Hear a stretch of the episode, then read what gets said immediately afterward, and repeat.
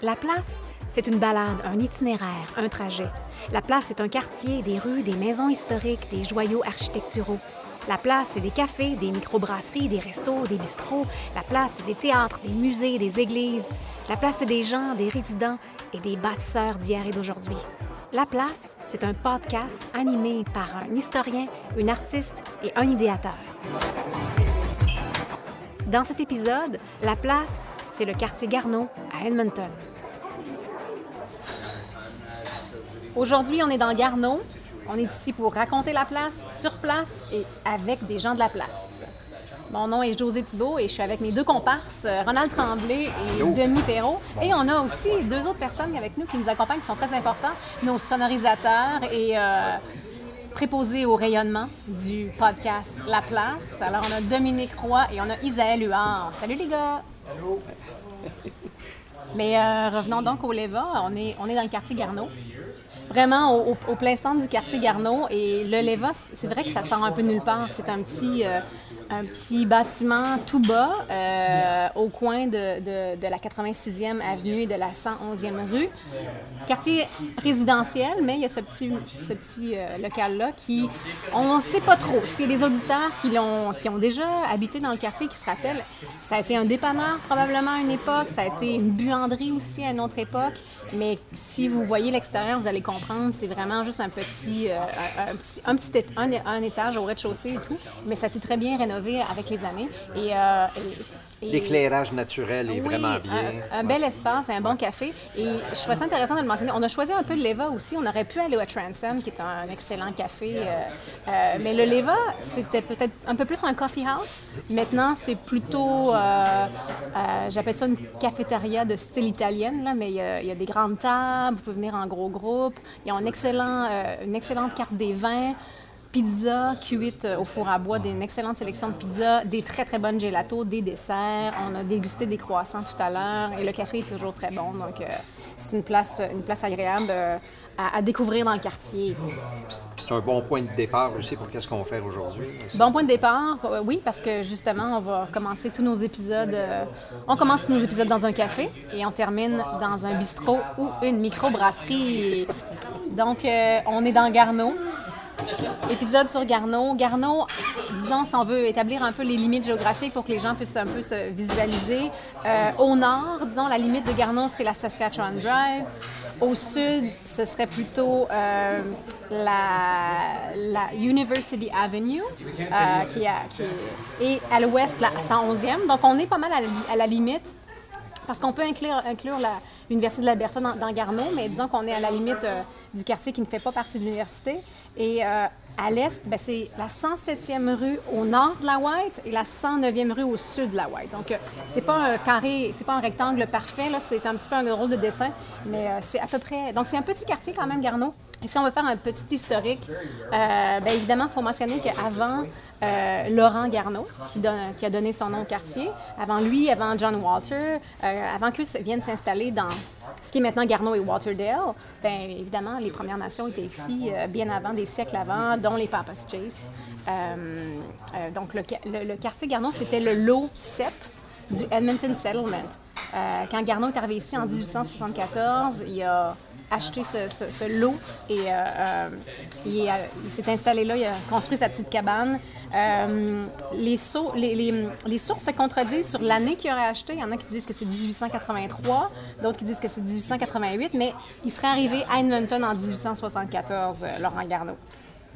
Je pense que la, la raison qu'on fait une distinction, ça semble être une question de quand est-ce qu'il a occupé la Terre, puis quand est-ce qu'il aurait eu le titre. Mais en fait, 1874 est la date qui est plus fiable, dans le sens qu'il est arrivé, puis il était ici. Oui. Puis s'est installé aussi, en fait. Il se serait installé. Bien, j'ai lu quelque part aussi que, en fait, le recensement indique qu'il aurait été, dans ces années-là, plutôt dans le Fort Edmonton, qui était l'autre côté de la rivière, mais vis-à-vis. Euh, le Fort Edmonton qui était juste comme au, juste en bas de la ledge, la, législature, finalement. Mais euh, en tout cas, euh, donc, l'histoire du quartier est très liée à l'Université de l'Alberta, c'est sûr. L'Université de l'Alberta qui, est sur le lieu actuel qu'on connaît depuis 1911, euh, ce qui était à l'époque la ferme de Isaac euh, Simpson. Isaac Simpson, donc, le, River Lot 5, le lot 5 aussi, l'université s'est installée là en premier, mais finalement finit par s'étendre et s'étendre et gruger une bonne partie de Garneau. Le nord, euh, le nord-ouest de Garneau a été, a été grugé par, euh, par l'université. Euh, c'est même très lié à l'histoire du quartier, hein, ça, toute cette, cette, cette, cette difficulté. Ben, c'est finalement l'expropriation de beaucoup de gens, la démolition d'énormément de maisons pour laisser place à ce qu'on ben, on connaît tous maintenant le Hub Mall et, et, différents. Ben, là, maintenant, il y en a plus, ça va encore plus loin, mais toute cette partie-là, avant, c'était, c'était résidentiel. Quand on voit des photos euh, des années 20, des, années 30, on voit euh, les maisons aller jusque-là. Donc, euh, énormément de maisons historiques qui ont, été... Et c'est une thématique qui revient souvent, et on le verra dans notre série. C'est la notion que les terres convoitées hmm. sont des terres qui sont appropriées. Je mentionnerais peut-être aussi, bon, il y a des maisons historiques, on va les voir tout à l'heure dans notre parcours, dans notre balade, mais euh, il y a aussi, ce serait intéressant de le mentionner, sur les terrains de, l'université. Et en fait, assez près d'où Garneau s'est installé dès le début. Euh, il y a notre premier premier ministre albertain, Alexander Rutherford, qui s'est installé euh, sur la Saskatchewan Drive. La maison est encore là d'ailleurs. Donc le lot a été acheté en 1909 il a construit euh, pas très longtemps après. Donc, ce magnifique manoir en briques rouges, euh, style post-édouardien. Et ça, moi, j'ai lu pour vous dire ça. C'est pas comme si euh, j'ai vraiment une formation en architecture. Mais, et maintenant, c'est ce qui est intéressant, c'est qu'on voyait cette maison-là depuis tant d'années sans vraiment pouvoir se dire, ah, OK, je me demande, on se disait plutôt qu'est-ce que ça a l'air à, l'intérieur, c'est intriguant, mais là maintenant c'est comme un musée musée euh, qui offre toutes sortes d'activités historiques, des gens en costume, puis on peut même aller prendre euh, euh, le thé, donc faire l'expérience du high tea. apparemment, c'est très agréable. Expérience que je n'ai pas faite encore, mais que, que, je vous suggère à tous. Donc, ben, c'est ça, Garneau, c'est un quartier qui a beaucoup de caractère. Évidemment, il reste encore des belles maisons historiques, des bâtiments historiques, donc ça donne au quartier tout ce côté-là qu'on aime. On sent l'histoire. C'est un quartier qui est mature aussi avec beaucoup de grands arbres. c'est un quartier particulier aussi parce que je pense que l'aspect des fraternités et des sororités, comme on est dans le quartier universitaire, euh, ça c'est quelque chose d'assez particulier. Donc il y a de nombreuses maisons historiques qui sont, qui sont euh, euh, l'endroit où les, jeunes universitaires habitent, les, fraternités, c'est oh, de clubs privés. C'est très vivant, mais on regarde à travers la fenêtre, puis c'est quand même, c'est relativement calme. oui, c'est vrai. J'étais surpris à un moment donné, je voyais les étudiants s'en aller il y, a, quelques semaines à l'université, puis on dirait qu'on se laisse un peu, euh, on se laisse influencer par l'atmosphère un peu. Tu sais, c'est pas comme le centre-ville, euh, je sais pas moi, de de Montréal ou n'importe où. Là. Ici, c'est calme, on dirait, jusqu'à un certain point, malgré la jeunesse. Il y a un peu une vibe. Euh, tu sais, les quartiers universitaires, il y a toujours un petit peu une vibe bohémienne aussi. c'est pour ça qu'il y a beaucoup de, cafés dans le coin, parce que, évidemment, les étudiants vont, là, mais il y a des artistes, bon, évidemment, on a un cinéma de répertoire et tout ça. Donc, moi, c'est un quartier que j'aime beaucoup. J'aime beaucoup venir me, promener. Euh, et, et, ouais, les fraternités, c'est assez particulier. Euh, et on, remercie le film Revenge of the Nerds euh, de nous avoir appris c'était quoi une, une fraternité. Et, bon, on imagine que ça se passe pas exactement comme ça. On pourrait même remonter à Animal House, euh, mais ça, c'est autre chose. C'est autre chose ici. Donc, on a fini au café, on a bien mangé, on est prêt, la balade va commencer. Alors, on va quitter bientôt le Leva et on va, on va rester sur la 111e rue. On va aller vers le nord. Et euh, on va, dans cet épisode-ci, en gros, là, on va aller voir des traces du passage de Laurent Garneau dans le quartier. On va aller voir des maisons historiques où des gens importants dans l'histoire de l'Alberta ont déjà habité. On va visiter l'histoire du Garneau Theatre, du théâtre mhm. Garneau, c'est sûr aussi, parce que c'est assez important, les commerces qu'il côtoie. Et on va terminer notre parcours, comme je l'ai dit tout à l'heure, dans un bistrot, prendre une petite bière et on va aller dans une c'est vraiment une véritable institution à Edmonton, le Sugar Bowl. Ah oui.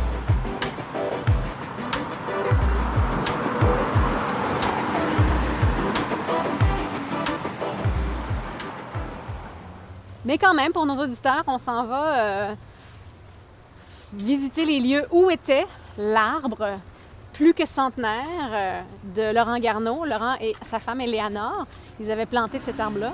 Donc on se rend, on se rend là-bas.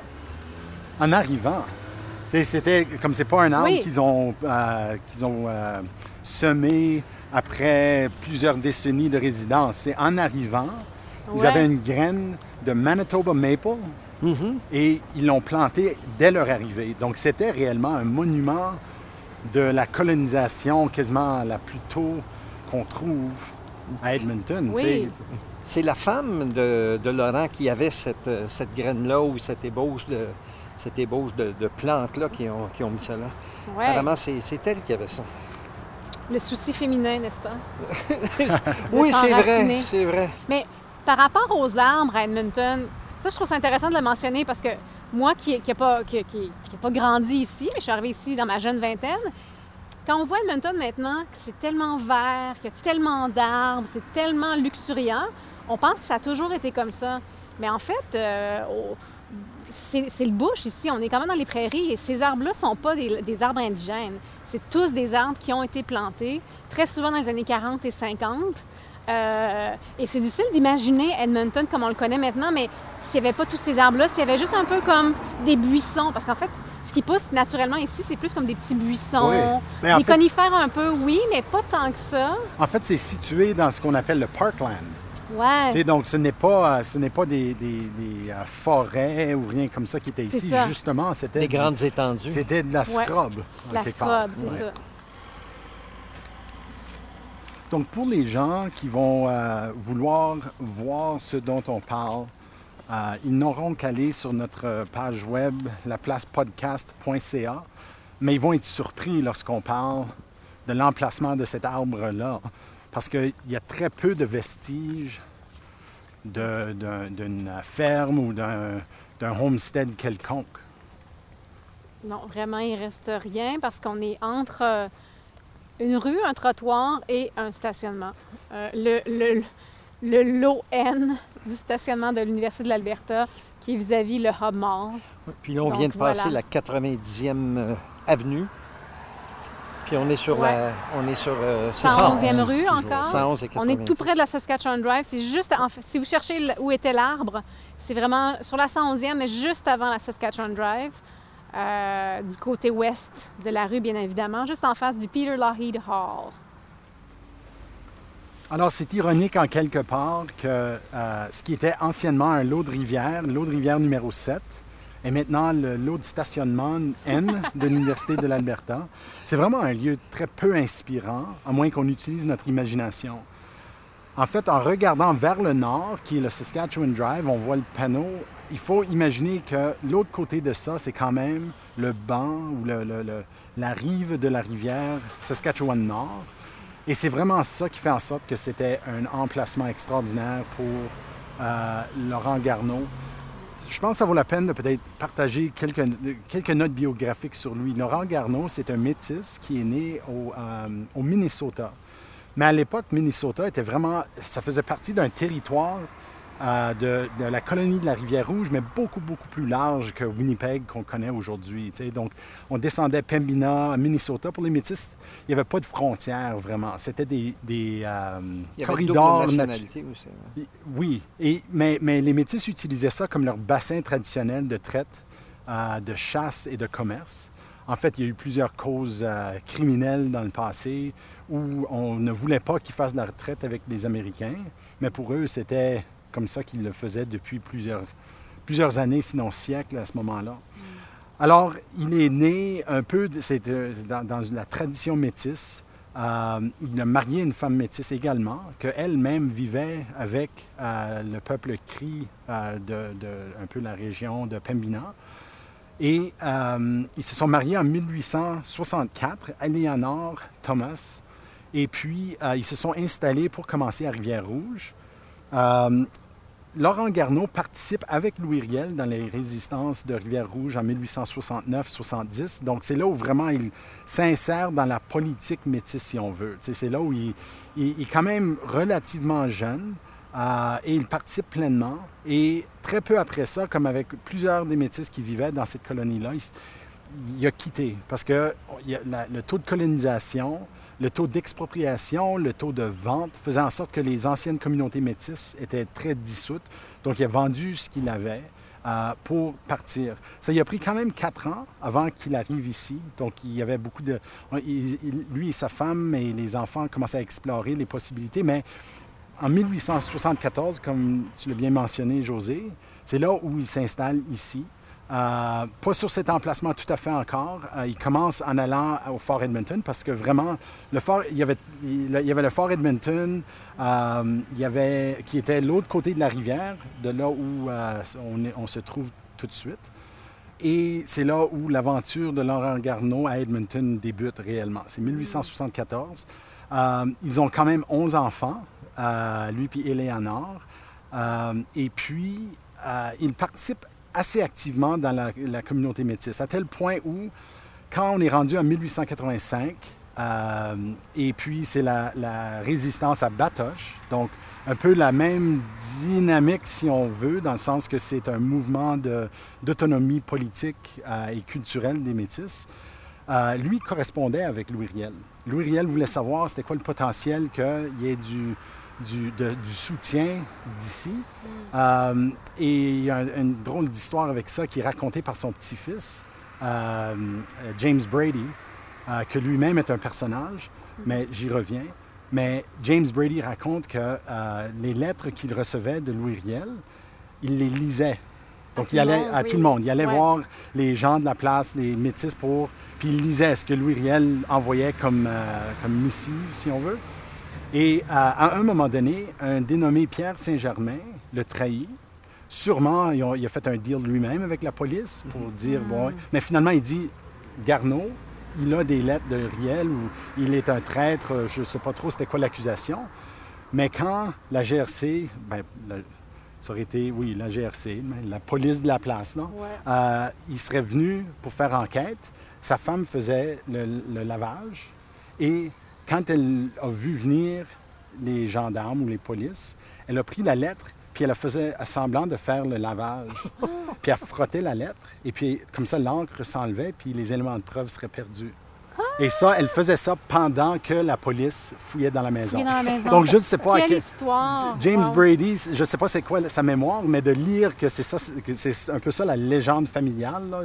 C'est une histoire quand même assez captivante. sauvé un peu comme ça du, du délateur ou du traître. C'est ça. Mais il y, a, il y a quand même, il y a, des, il y a, des, histoires un peu qui se, qui se confondent à ce sujet-là. Il y en a qui disaient que suite à sa participation à la rébellion, il aurait été condamné à mort même. Euh, oui.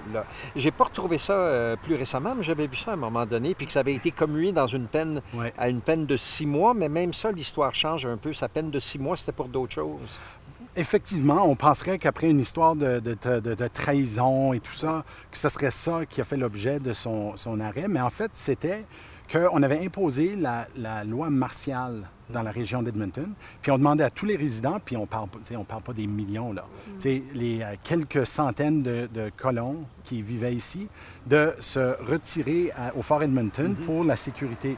J'imagine, si j'avais à deviner, qu'il y avait aussi une question de contrôle social mm. qui arrivait aussi. Mm-hmm. Mais Laurent Garneau a dit, ben je suis établi, je ne suis pas pour aller me faire protéger, je suis bien capable de m'occuper de moi-même.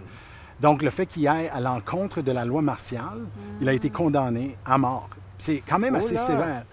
Euh, et la réaction était tellement vive contre. Puis je pense pas qu'il était nécessairement le seul à être trouvé coupable, mais il y avait eu un mouvement qui incluait Frank Oliver, puis le, euh, Monseigneur Grandin, puis euh, supposément que le père Lacombe s'est mêlé aussi pour dire non, ça se peut pas. Et donc, ils ont fait, ils ont fait du lobbying auprès d'Ottawa pour demander qu'on, effectivement, qu'on commue la peine. Et donc, il a passé six mois euh, en prison. c'est toute une différence entre la peine de mort et six mois de six mois d'emprisonnement. on parle de quelles années? De à 1885. OK, OK. Et ça, c'est une des choses, effectivement, on fait, il y a une confusion autour des dates. Certains mentionnent 1874, mais ce n'était pas ces années-là. Ben C'était vraiment les années où on avait déclaré la loi martiale. Euh, mais une histoire intéressante, euh, José t'a mentionné euh, Papa's Chase. Ça, c'était, il était un chef d'une, ben, un chef cri qui était situé à Edmonton. aujourd'hui, la bande Papa's Chase n'existe plus parce qu'on a exproprié de cette réserve-là. Mm. Donc, c'était devenu des, nomades en quelque part. Et aujourd'hui, il y a des, efforts de reconstituer cette bande-là de Papa's Chase. Mais ce qui est intéressant, c'est que en fait, Garneau était assez bons amis avec Papa's Chase puis sa bande. Donc pendant que lui a passé ses six mois en prison, c'est Papa's Chase qui s'est occupé de sa femme puis de ses onze enfants. Ah oui? Et ça, ça fait pour une amitié à vie parce que aux dernières années de la vie de Papa's Chase, quand effectivement il n'y avait plus de terre, euh, il n'y avait pas de lieu ancestral auquel prendre sa retraite, si on veut. Euh, supposément que lui et ses deux femmes, c'est Garneau, euh, dans sa, prochaine demeure qui est à Saint-Paul, puis on va y revenir. Euh, c'est à ce moment-là, Papa's Chase va vivre là. Hmm. Donc, il dit, viens avec ta femme, puis on va t'installer dans une cabine, puis euh, comme ça, tu as une place où vivre tes dernières années. Ah. Donc, il a, repayé la dette. J'imagine que leur relation n'était pas seulement ces deux événements-là, mais c'est les deux qu'on raconte là. Oui, de, de, leur amitié, de leur... Mais Garneau, en quelque part, c'est intéressant, en quelque part, on nomme un quartier après lui. On, mm-hmm. euh, cet arbre ici de 143 ans se fait couper, puis il y a des manifestations. Il y a, les gens trouvent ça dommage. Mais en fait, c'est un personnage euh, d'un certain, certain, calibre. Son petit-fils, euh, James Brady, devient un des cinq qui euh, organise la, la, la, la, nation métisse de l'Alberta. Mm. Littéralement, c'est on appelle ça l'Association des métis d'Alberta. C'est le nom original de l'association. Puis James Brady est un des cinq euh, euh, qui est au fondement de cet organisme-là. et jusqu'aujourd'hui, il y a encore une progéniture, avec 11 enfants, on peut l'imaginer. Là, Il y a des enfants partout et euh, dont l'artiste célèbre euh, qui est à l'Université de Regina, David euh, Garneau. mais c'est quand même un personnage de marque pour non seulement Edmonton, mais l'Alberta mm-hmm. par rapport à lui et son legs. Et, sa descendance. Puis on parle pas souvent des Garneaux ou même de Garneau en tant que tel. Je veux dire, moi, j'ai vécu ici des années avant de savoir le quartier Garneau, ça, ça venait d'où, puis c'était qui Laurent Garneau. Donc c'est c'est quand même euh, dommage. Euh, puis je pense que la communauté, même la communauté francophone et métisse, on devrait s'approprier plus cette personnalité-là et, comme tu dis, sa, descendance. reconnaître. reconnaître, oui. Reconnaître que c'est quand même un patriarche. Et ce n'est pas seulement... dire seulement. Ce n'est pas quelqu'un qui célèbre par le fait qu'il était là, mais mm. il, est parmi les premiers d'une époque de colonisation. Mm. Lui-même n'est pas un colon, mais il s'établit. Mm-hmm. Euh, donc, que ce soit dans l'histoire de la ville d'Edmonton, l'histoire de la communauté métisse d'Edmonton et de l'Alberta, euh, en tant que francophone pendant tout ça, comme il était quand même euh, quelqu'un qui participait à la vie franco-catholique, drôlement aussi, c'était un libéral. Mm-hmm. c'était quelqu'un qui a voulu se lancer en politique, mais on lui a refusé à cause de son casier judiciaire. On a dit qu'il ne hmm. qualifiait pas en tant que candidat, mais il était reconnu, puis peut-être c'est pour ça que quand il a été, sa sentence a été commuée, c'est parce qu'il y avait quand même des liens et des aspirations politiques connues, je ne sais pas. Euh, mais euh, c'est quand même un personnage qui mérite plus de reconnaissance que, simplement de nommer un quartier après lui, selon moi. Même si on a enlevé l'arbre ici, euh, il y a une chose euh, qui, ressort du, reportage là-dessus, euh, quand ça s'est fait en, 2017. Euh, il y avait des descendants. On fait le dernier descendant direct de Garneau qui demeure ici, il s'appelle Maurice Garneau. Puis apparemment que lui, entre autres, aurait dit à ce moment-là que la, légende familiale voulait que l'esprit de Laurent Garneau était dans l'arbre, d'où la grande mm. tristesse de, le défaire et tout ça. Mm. Mais euh, en parlant des descendants, parce qu'avec 11 enfants, effectivement, il y en a eu beaucoup, des, familles, euh, des familles éclatées et tout ça. Euh, ils ont, quand ils ont défait l'arbre, ils ont, il y a une compagnie de, de Sturgeon County, pas loin d'ici, qui, qui gratuitement, gracieusement, a découpé certaines branches en rondelles et les ont, les ont données ou ils sont destinés à des membres de, la, famille comme, euh, comme souvenir. Donc, euh, d'où l'importance de cet arbre-là. Puis j'en ai euh, d'ailleurs un, petit Oui, un petit, un petit morceau. Bien, il reste, ben, ils, ont enlevé la souche vraiment au complet. Là. Il n'y a plus aucune trace, mais il reste des petits bouts, des petits bouts de bois. Et, et, ce, matin, quand on est arrivé, on en a déniché un, petit peu plus gros et un petit peu plus beau que les autres. Et Mais on a convenu. On notre a, archiviste et notre ramasseur va garder cette relique de l'arbre. Ben, en fait, selon ce que tu viens de dire, Ronald, ça veut dire que c'est quand même un morceau de l'esprit de Laurent Garneau que tu emportes avec toi. C'est ça, qu'on y croit ou non, évidemment. Moi, j'aime ces, ces espèces de, de de très spirituel dans la, dans la conversation. Puis moi, je, ça, ça, donne de l'importance à ça. Euh, il y en a encore des petits morceaux, mais comme tu dis, José, ça c'est le plus beau. Là, je regarde encore pendant qu'on se parle. mais Moi, j'espère, je sais qu'on va poursuivre notre trajet et on verra d'autres, euh, d'autres endroits où on commémore la présence de Garneau. Mais vu que cet arbre était réellement en arrière de sa maison euh, et que c'était tellement significatif pour la famille, J'espère qu'on fera un meilleur job de commémorer Garneau sur place, euh, pour ne pas emprunter euh, une expression qui s'applique à notre podcast, mais euh, j'espère qu'on on pourra marcher ici un jour, puis reconnaître la présence de cet homme et de cette femme-là et, ne pas juste avoir un endroit où on voit des pissenlits et puis en, traversant la rue. Puis encore, il a fallu qu'on fasse de la recherche pour s'assurer que c'était ici. Donc, euh, mhm. une plaque, ça, aurait déjà aidé un peu. Une chose qu'on n'a pas mentionnée de Laurent, qu'on appelait souvent Larry, mhm. Larry Garneau. Ou Lawrence. Ou Lawrence, évidemment, parce qu'on modifie toujours les noms des francophones, n'est-ce pas? Mais c'était un violonneux, c'était un mhm. musicien grand aussi. Musicien. Grand musicien. Donc, j'aime le lien avec, euh, avec nous, les francophones, et la communauté métisse aussi, l'importance de la musique, euh, l'aspect rassembleur de ce bonhomme-là qu'il devait avoir à faire des veillées chez lui et à, jouer du violon. Donc ça, c'est quelque chose de, de, de Il faisait partie d'un duo qui s'appelait G&G. J'essaie de me souvenir de, qui était l'autre G en question. C'était Garneau et Whatever. Mais euh, ils, faisaient, euh, ils étaient constamment en demande pour faire des danses, euh, des mariages, des choses comme ça. Ah! Donc, oui, il, était effectivement très populaire. Puis, plus récemment, j'ai vu à quel point il, était considéré comme étant un peu virtuose aussi. Ah oui, hein? En espérant qu'on n'ajoute pas la légende avec ça. parce que... Mais, mais ouais, apparemment qu'il était très bon. Il représente assez bien quand, on, parle de les, métiers, les occupations, c'était quoi, qu'est-ce qu'il faisait dans la vie. Là? Ouais. je trouve que Garneau représente très bien l'aspect entrepreneurial des mm. métis. Euh, souvent, quand on traite des métis, on pense que euh, c'était des, des euh, guides ou des trappeurs.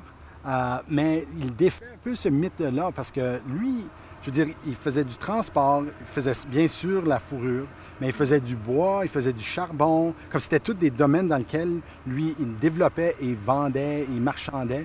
Donc, c'était un grand entrepreneur aussi. la spéculation aussi. Spéculation des terres, tu sais. Donc, je trouve que sa biographie représente mieux euh, le vécu des, des, des, leaders métis, mhm. euh, qui étaient vraiment des entrepreneurs dans tous les sens. Ils connaissaient leur marché, développaient des relations commerciales. Euh, donc, c'est quand même quelqu'un avec un caractère et un leadership très intéressant. C'est le fun d'entendre ça parce que dans l'histoire d'Edmonton, ben, c'est sûr que tous les endroits colonisés comme ça, il fallait les gens qui s'installaient puis qui finalement ont fait grandir cette ville-là, c'était des gens qui avaient de la graine d'entrepreneurs, c'est sûr, parce qu'il fallait bâtir tout, il fallait offrir aux gens ce dont ils avaient besoin pour gagner leur vie ici. Mais j'aime ça parce qu'on a un slogan ici à Edmonton qu'on essaie un petit peu de pousser par rapport à l'identité de la ville, puis c'est Make Something Edmonton. Donc, euh, là, dans, ce sens-là, comme d'autres, mais euh, c'est une figure importante pour, ben oui, on s'installe, on plante un arbre, mais on, on vend du charbon, puis on, on, fait quelque chose avec ce qu'on a, puis on, s'enracine. En bref, euh, moi, il y a deux questions qui ressortent assez fortement quand on parle de, de Garneau.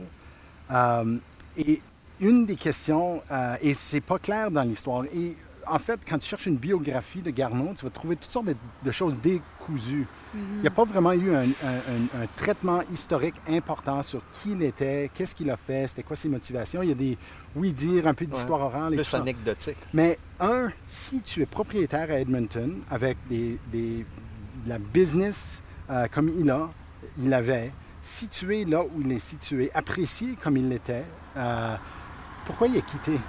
En 1901, il s'en va, puis il s'établit à Saint-Paul-des-Métis, un genre de communauté expérimentale euh, où on a essayé de créer une colonie pour les Métis parce qu'on voyait les effets de l'expropriation.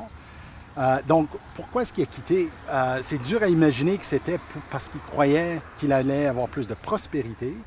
Euh, mais est-ce qu'il il a quitté pour vivre dans une communauté des, des siens? Euh, c'est pas clair. Certains disent que c'est John Walter qui l'aurait comme mis de la pression. Il y en a d'autres qui ont dit que c'est absolument pas le cas. Donc, je serais curieux sur cette question-là. Mais moi, ce que j'ai lu euh, récemment là-dessus, c'est que justement, on parlait de la fameuse chicane qu'il avait eue avec, euh, John Walter. John Walter. Mais une, une, autre source dit qu'il est allé là pour soutenir les Oblats, justement, dans la, dans la colonisation et dans la mise, mise en place de Saint-Paul euh, qui était une, nouvelle communauté. Donc, euh, moi, j'aime plus croire à la dernière, évidemment, ça fait un peu plus noble. Mais on, parle, on parlait des fois de, cette chicane-là, mais apparemment que ça, c'était, c'était pas tout à fait vrai. Mm-hmm. Mais avec ce qu'on a su par la suite, je veux dire, quand même, il y avait, il y avait un racisme euh, qui devait être présent malgré tout. Et, on, veut, on peut bien être politiquement correct, puis, puis l'éviter, puis zigzaguer entre, mais on ne sait pas quelle pression il, lui, il avait, sa famille avait, à quel point, euh, à un moment donné, il, faisait plus bon vivre à Edmonton, puis ils ont préféré s'en aller. Effectivement, ça, c'est ma deuxième question. C'est de savoir, oui, peut-être John Walter, c'est comme plus pointu, mais en général, est-ce que c'était pas facile pour lui de faire affaire à Edmonton? Euh, c'est une question, moi, comme je dis, ce serait une question euh, historique importante que je pense ben Garneau en général vaut une attention historique plus importante que simplement des articles de temps à autre, souvent inspirés par des nouvelles, que ce soit une conférence ou mm. un arbre qui se fait couper, on mentionne Garneau, mais comme c'est quand même un personnage qui raconte énormément sur les fondements d'Edmonton et euh, qui mérite plus d'attention. Mm-hmm. Avis aux jeunes euh, dramaturges et auteurs euh, francophones et métis? une pièce, une, comédie musicale, une pièce, un livre sur l'histoire de Garnon, moi, je lirais ça, j'irais voir ça, c'est sûr.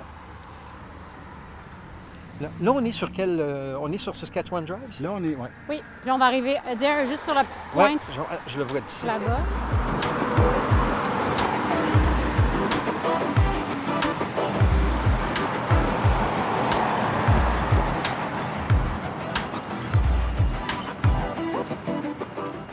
Ici, il y a quelque chose qui est, une petite anecdote euh, au sujet de Adair Park, c'est que je faisais, on sait que la recherche se fait sur Internet, puis j'ai eu de la misère à trouver quelque chose spécifiquement sur Adair Park.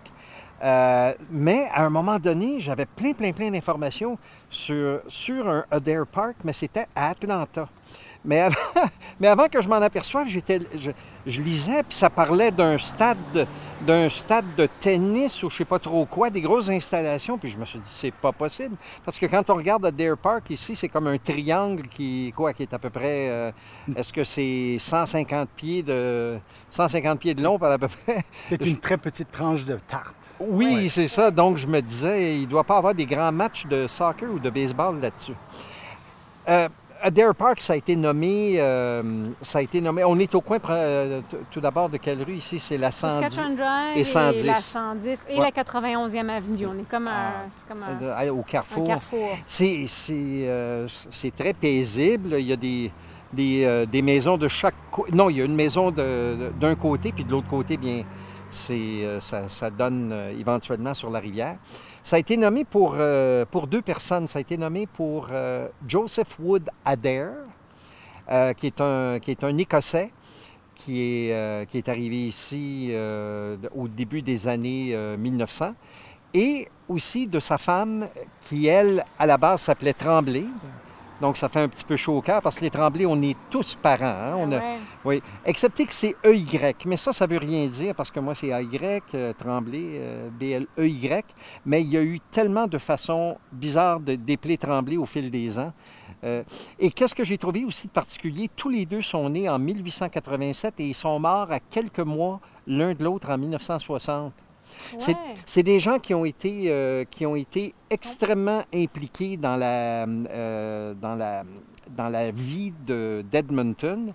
Euh, Monsieur Adair, lui, était considéré comme étant un grand orateur, mais assez étrangement, il a perdu à peu près toutes les élections auxquelles il a participé il, était, beaucoup, beaucoup aimé dans la communauté, mais comme politicien, il manquait quelque chose. Parce que je regardais les statistiques, puis à un moment donné, bon, il s'est présenté à la ville, puis euh, il est arrivé euh, dernier sur 16. Après ça, 11e sur 13.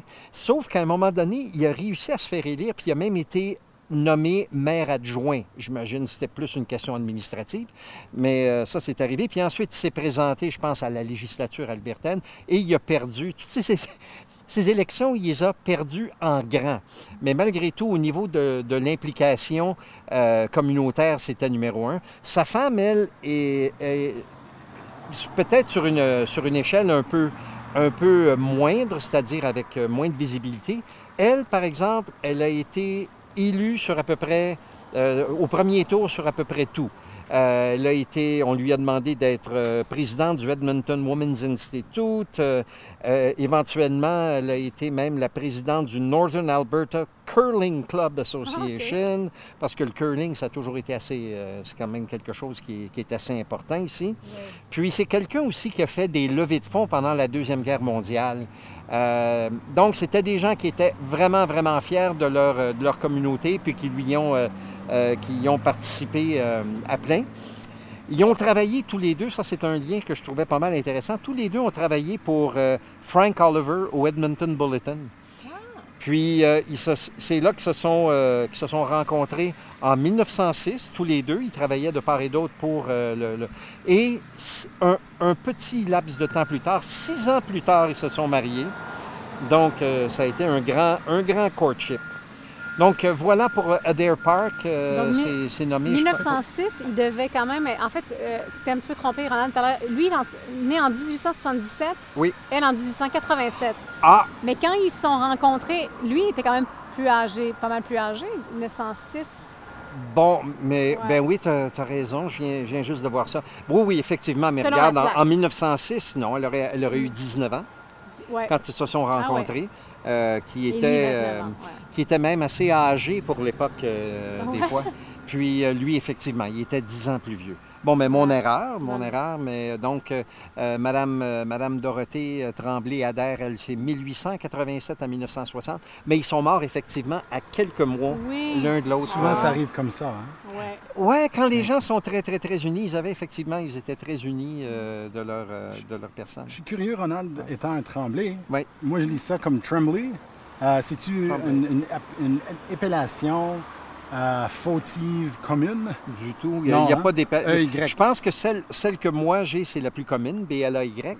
Mais il y en a, je veux dire, il y a des, il y a des euh, versions de Tremblay. Il y en a une d'ailleurs aux États-Unis, dans le sud des États-Unis, que c'est Twombly. T-W-O-M-B-L-E. Et c'est écrit au son, finalement. C'est écrit, écrit au son. Donc, euh, moi, j'ai, moi, j'ai dénoté au fil des ans à peu près sept ou huit manières différentes d'écrire euh, Tremblay. Euh, elle, ça, c'est américain. Ça, ça vient des, ça, ça vient des États-Unis. J'essaie de me souvenir exactement. oh oui, elle venait d'Oklahoma. Avant que ce soit un État, c'était un territoire encore à cette époque-là. Alors, on continue notre, notre trajet, notre balade. Vous venez d'entendre la première partie de l'épisode sur le quartier Garneau du podcast La Place. Ne manquez pas la partie 2, bientôt disponible sur laplacepodcast.ca ou sur votre appli podcast préféré. Pourquoi deux parties? Parce qu'on avait beaucoup à partager à propos du quartier Garneau. Tellement qu'on a même des épisodes bonus à vous offrir. Surveillez ça.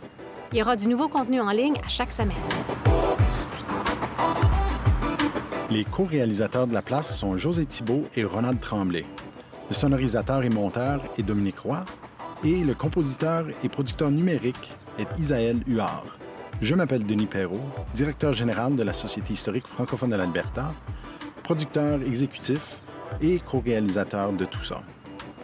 Merci au Café Leva, en particulier Irena, ainsi qu'au Sugar Bowl et notre serveuse franco-albertano-québécoise Mélanie. L'accueil fut balado fabuleux. Le podcast La Place est une production de la Société historique francophone de l'Alberta avec le soutien du Edmonton Heritage Council.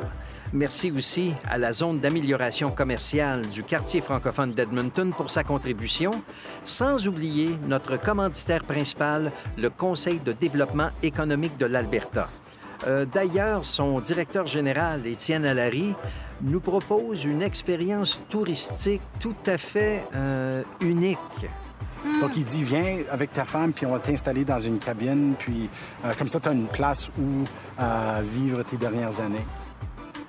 Pour connaître nos sources et nous donner vos commentaires, rendez-vous à laplacepodcast.ca ou cherchez Histoire AB sur Twitter, Facebook, Instagram ou le web pour nous suivre.